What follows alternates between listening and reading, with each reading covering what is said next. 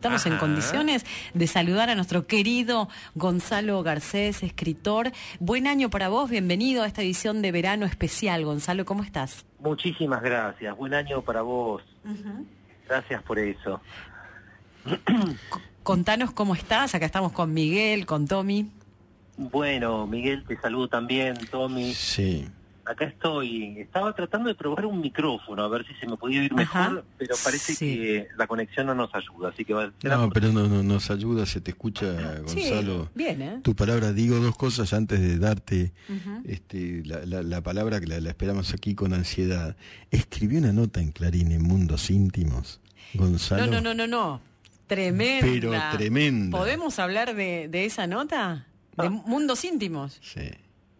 Bueno, me van a hacer sonrojar un poco. Sí. pero- Nos hiciste No. sonrojar también un poco. Contanos para, bueno, si hay alguien que no la leyó, bien de qué se trata.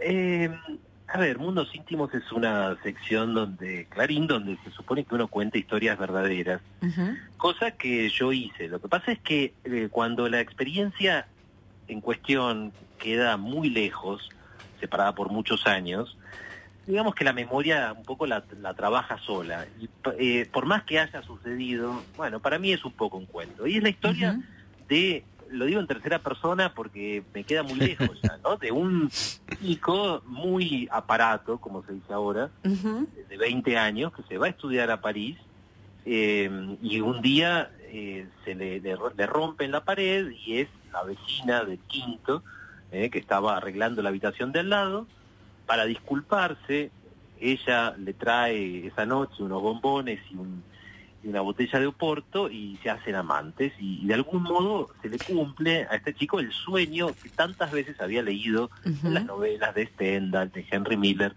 de, digamos, tener una, una amante mayor, una protectora. Pero en un momento dado, además, ella empieza a pagarle, porque una noche él dice eh, eh, que, que no puede estar con ella porque tiene que dar una clase de castellano y ella le dice, bueno, yo te pago el triple, pero vos te quedas conmigo. Un intercambio de dinero, hay una propuesta indecente. Eh, eh, se puede decir así, podría haber sido el título. Sí, pero además es una nota, no solamente es esa historia, sino que es una... en- a ver, está imbricada de citas de los grandes autores franceses, de Balzac, del Marqués de Sade. Una maravilla, Gonzalo. Bueno, pero aquí tenés el micrófono para, para contar la- tu historia, la que preparás para nosotros cada semana. Bueno, esta es mi historia hoy, Miguel. Eh, hace algunas semanas, yo no sé si estaban o se, o- o se acuerdan, pero conté en este espacio la historia de un personaje llamado Don Juan de Villa Crespo, ¿no? Sí. que Sí, era un oculista de, de- de este barrio de Villa Crespo, al que todas las mujeres amaban, para decirlo así, y que no era un tipo apuesto, pero bueno, tenía como un magnetismo irresistible que lo convirtió en una verdadera leyenda de mi infancia. Bueno, eh, todo este relato venía eh, fundamentado en el testimonio de mis tías, que son la memoria de mi familia. Y ahora mis tías me dicen que si hablé de don Juan de Villacrespo, debería hablar también de otro personaje de esa época, de un gran personaje de esa época, que es Lola de Pampa, que obviamente no se llamaba Lola de Pampa, se llamaba Lola. Lo- eh, eh, El nombre está bien. Y bueno, en lugar de su apellido verdadero, nombro una calle de- del barrio donde vivía, en Belgrano, para ser medianamente discretos, dado que puede ser que Lola todavía esté viva y hasta puede ser que su segundo marido esté vivo. Yo no lo sé, pero por si acaso no quiero exponerlos con esta historia que voy a contar esta noche. La cosa es así, eh, amigos. Eh, según mis tías, Lola de Pampa es la contraparte femenina de Don Juan. Ellas juran, juran que le conocieron, no vamos a decir miles de hombres, ¿eh? que sería un lugar común, porque además Lola no estaba en el negocio de batir récords, pero digamos que donde ponía el ojo ponía la bala. ¿eh? O sea, en palabras de mi tía Susana, eh, las tengo bien anotadas, había un tipo de hombre, un tipo de varón, que para Lola era irresistible. Cada vez que se cruzó con uno, quiso tenerlo. Y ni una sola vez, según me dicen, fracasó a la hora de tenerlo. Eh, claro, la diferencia con don Juan, con don Juan de Villa Crespo, es que a Lola jamás la agarraron. ¿eh? No la agarró su novio del secundario, con el que estuvo hasta la universidad, no la agarró su primer marido, que era un arquitecto, y tampoco la agarró su segundo marido, que es un jurista internacionalmente reconocido. Mis tías me dicen esto, y a ver si están de acuerdo. Ustedes son más torpes, ustedes obviamente se refiere a los hombres, ustedes son más torpes para hacer estas cosas. Cuando son infieles, ¿eh? andan agitados, se ponen muy distantes o, al revés demasiado atentos o inventan excusas ridículas o coartadas, que es justo lo que no hay que hacer. Fíjate en cambio, me dicen, cómo actuó Lola de Pampa, cómo actuó cada vez que se enloqueció por un hombre o por un chico que no era su pareja. Y me cuentan esta anécdota, que si no es verdadera está bien inventada. Me dicen que ya en el jardín de infantes, en preescolar, Lola tenía dos novios y hasta recuerdan los nombres, Maximiliano Quiroga y Damián Bantilo, típicos nombres de compañeritos de jardín, ¿cierto? Sí. Bueno, los tenía todo el día corriendo de acá para allá para hacerle regalos, los sometía a pruebas, los hacía llevar mensajes, porque sí, de alguna manera, ya a esa tierna edad, Lola lograba que ellos, ellos se sintieran culpables, y no ella, por toda la situación. Bueno, igual antes de seguir, eh, quiero decirles que, bueno, siempre tenemos música, ¿no? En estas historias. Y la música que a mí me evoca esta historia es la que yo escuché en los veranos de mi adolescencia, ¿eh? en los años principios de los 80, tal vez porque es una historia caliente, digamos, y, porque lo sabemos, ¿verdad? Nunca el sexo vuelve a ser una cosa tan caliente, tan deseada, tan difícil y tan deliciosa como en la adolescencia. La verdad que sí. Y, tan desesperante quizás. ¿Cómo? Y tan desesperante quizás. Tan desesperante, tal cual. Y por eso el, recuerdo del sexo o los primeros, eh, eh, las primeras aproximaciones al sexo en la adolescencia, bueno, son inolvidables, como sabemos. Yo pienso en, Lola, decía, y me parece escuchar una canción que escuché muchas veces y bailé eh, lentos con ella. Y, y, muchos, y recibí muchos besos con esta canción, que es el clásico de Lou Reed, Walk on the Wild Side, que por supuesto es justo lo que hizo Lola toda su vida, que es caminar por el lado salvaje. ¿Les parece si la escuchamos? Vamos. Aparte. Fabuloso.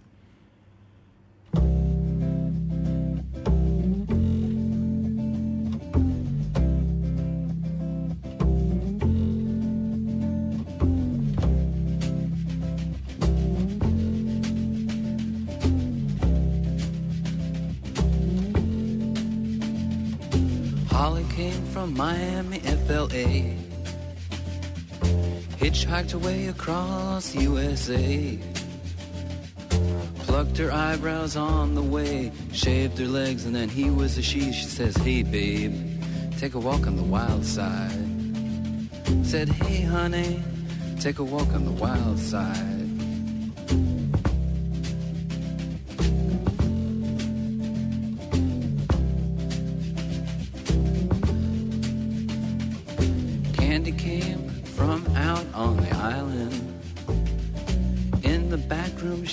Everybody's darling. But she never lost her head, even when she was given head. She says, hey babe, take a walk on the wild side. Said, hey babe, take a walk on the wild side. And the colored girls go do do do do do do do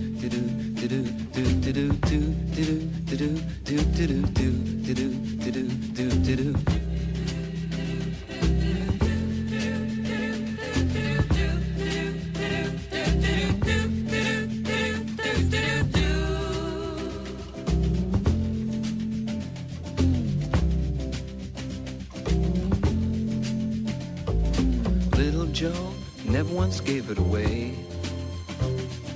Everybody had to pay and pay. A hustle here and a hustle there. New York City is the place where they said, hey babe, take a walk on the wild side. I said, hey Joe, take a walk on the wild side.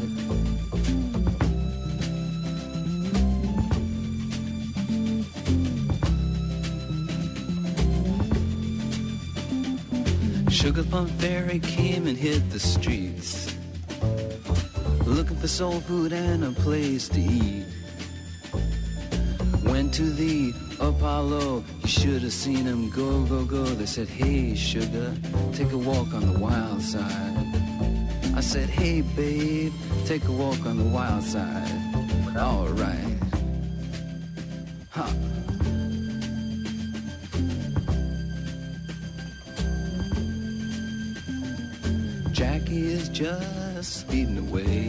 Y seguimos aquí, Gonzalo, ¿no?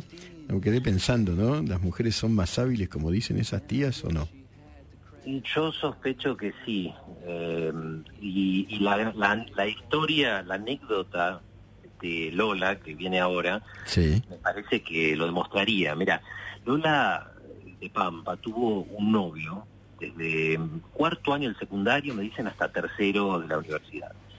Y eh, lo que sé de este hombre es que, bueno, de este chico, ¿no? Cuando- en esa época, es que era un tipo inteligente, como le gustaban a Lola, medio nerd, diríamos ahora, programador informático desde los 12 años. Bueno, ella estaba muy enamorada, ella creía que se iba a casar con él y que iban a envejecer juntos, ¿no? Como uno cree muchas veces en los primeros noviazgos, ¿hola? Sí, te escucho perfectamente. Pero, pero, este aquí, eh, Miguel, que Lola, a los 18 años, cuando empieza el ciclo básico, un día necesitó clases de refuerzo.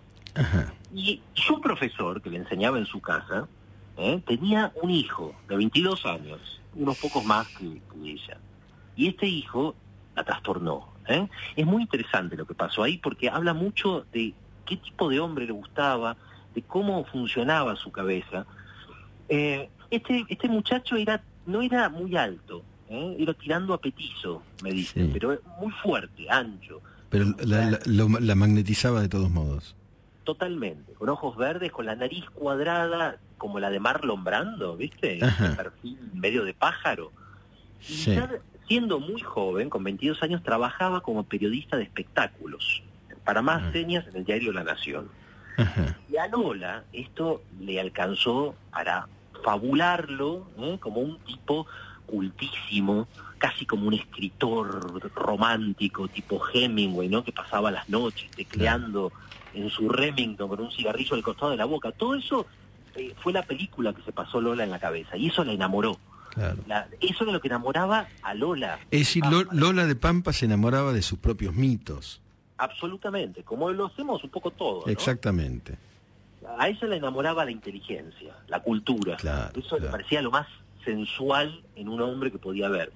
Que además, para ella, en su cabeza, la, la inteligencia y la cultura siempre iban unidos a algo un poco rebelde, ¿no? Y de algún modo aristocrático. Mira, el- su gran amor en el mundo de la literatura, de la historia de la literatura, creo que esto lo dice todo, era Lord Byron, un poeta Claro. inglés, por supuesto que se fue a pelear por la independencia de Grecia y que murió ahí. Pero bueno, volviendo a este chico, al hijo del profesor, él transmitía algo seguro de sí mismo, algo un poco irónico y al mismo tiempo algo vulnerable en los ojos. Tenía. Bueno, y esto a Lola le daba ganas de comérselo crudo. ¿eh? Nunca Lola fue más estudiosa que en esos días. Su novio, que se llamaba Nicolás a todo esto, eh, había visto de pasada al, hijo del profesor, le tenía muchos celos, y ella le decía que, que no fuera tonto, por favor, que cómo le iba a interesar ese petizo. Pero en secreto ya había decidido que el mini Brando era para ella. Lola siempre fue así. Y una tarde, como no podía ser menos, se cumplió su sueño. Llegó a la casa a tomar su clase y el profesor no estaba. Había tenido un contratiempo, no importa cuál, pero la casa estaba vacía, salvo por el mini Brando. ¿Cómo no? La, la escena soñada. charlaron en la cocina y ella desplegó todos sus encantos. Se mostró fascinada por su trabajo para halagarlo, lo hizo hablar de él, eh, le contestó sus, sus ironías en el mismo tono, como si fuera una chica mayor de lo que era. Y en algún momento de la charla le sostuvo la mirada medio segundo más de la cuenta y, como no, el mini Brando la besó pasaron las dos horas siguientes en la cama de él. Lola, según le confesó a una de mis tías, que me lo contó a mí, Lola iba a recordar siempre el olor del cuello del mini Brando y el sabor de su pecho, de sus tetillas cuando las mordía y sobre todo ese otro sabor delicioso ¿eh? de la transgresión y de la culpa.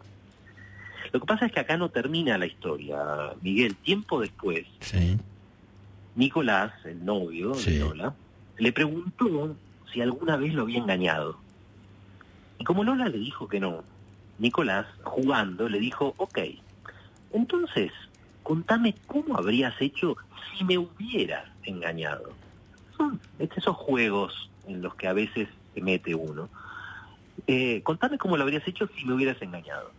Y en ese momento Lola sintió, sintió un arrebato de amor por Nicolás, por su novio de siempre. Lo, lo, lo amó, porque era su compañero, porque tenía sentido del juego, y lo amó porque ella lo había engañado. Y ahora sentía Claro. culpa de nuevo, y también sentía gratitud, como si, ¿cómo decir? Como si Nicolás de algún modo, al proponerle ese juego, la hubiera perdonado. Claro, la No redimía, es lógico, la redimía. pero a veces la cabeza no es lógica. Esto es lo que Lola sintió. Y lo amó. Lo amó Miguel porque eso que estaban a punto de hacer, bueno, iba a comprometer sus cuerpos, pero sobre todo su imaginación. Y esto es importante. Para Lola de Pampa, el sexo siempre, antes que nada, fue un asunto de la imaginación. Entonces Nicolás, mientras le sacaba la remera y le besaba los pechos, le preguntó, le preguntó, ¿te- ¿él te hizo así? Jugando, se lo preguntó. ¿eh? Y Lola, disfrazando la verdad de mentira, o sea, diciéndole la verdad como si fuera una mentira y un juego, le dijo, sí, así me hizo él. Y entonces Nicolás, excitándose un poco más, le sujetó una muñeca contra la almohada y le preguntó, ¿y, y, y que también fue un poco brusco, así? Y claro, Lola de nuevo le dijo que sí, como realmente había sido. Claro, como realmente había ocurrido, aunque haciendo como si fuera una fantasía.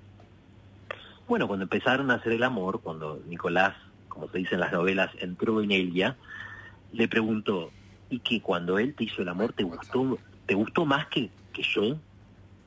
Y ella, ya entre gemidos y jadeos, le dijo que sí, que le había gustado más. Bueno, claro, a los hombres a veces nos gusta jugar con el morbo, ¿no? Pero después, en general después del orgasmo, nos ponemos serios de nuevo. y eso le pasó a Nicolás, que de, de golpe cuando todo terminó, se preocupó. Le dijo, che, Lola, para, todo esto es una fantasía, ¿cierto? Y Lola le dijo, pero mi amor, por supuesto que es una fantasía. Y esa noche se durmió feliz Lola, porque ese día había hecho algo que soñaba hacer hacía tiempo. Se había acostado al mismo tiempo, y sin que nadie lo supiera, con su novio y con su amante. Los dos en uno. Uno en acto, otro en la imaginación.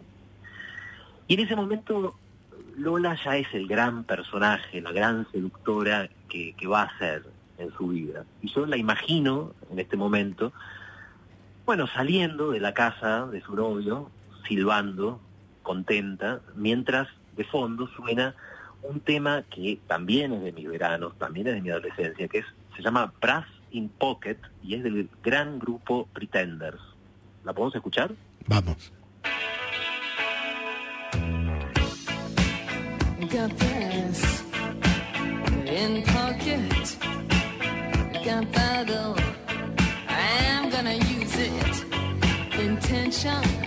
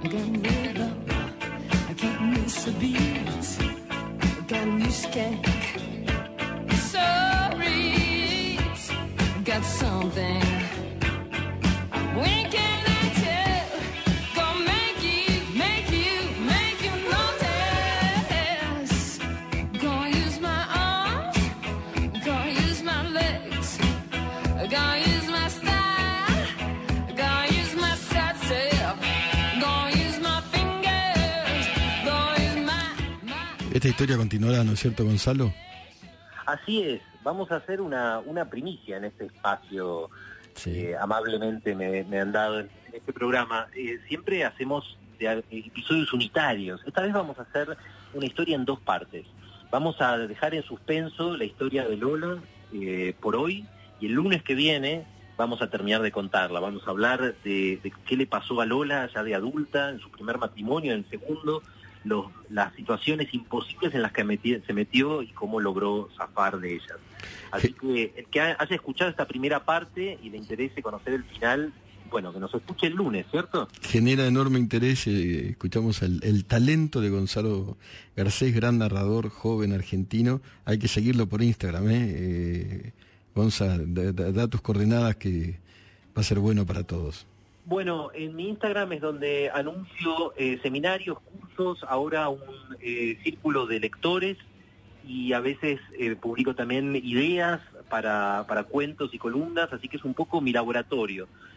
Pueden seguirme en Instagram como Gonzalo Garcés 74. Extraordinario, eh, Gonzalo, brillaste. Yo este, tenemos ansiedad acá por saber qué va a suceder con Lola de Pampa. Y todo lo que sucedió fue, digamos así, caliente. Sos En fin. Muy amable, gracias. Un abrazo, un abrazo, Gonzalo. Un, abrazo Un beso grande, Gonzalo. ¿eh? Bueno, ¿cómo seguirá esa historia? Próximo lunes, no te lo podés perder. ¿eh? No, no, es muy- Lola. Muy interesante ese juego, ¿no? El juego que hace con, con el novio, donde está el otro también. El otro, pero no presencial. Eh, no presencial, Está ahí sí. en, en la imaginación. Brillante.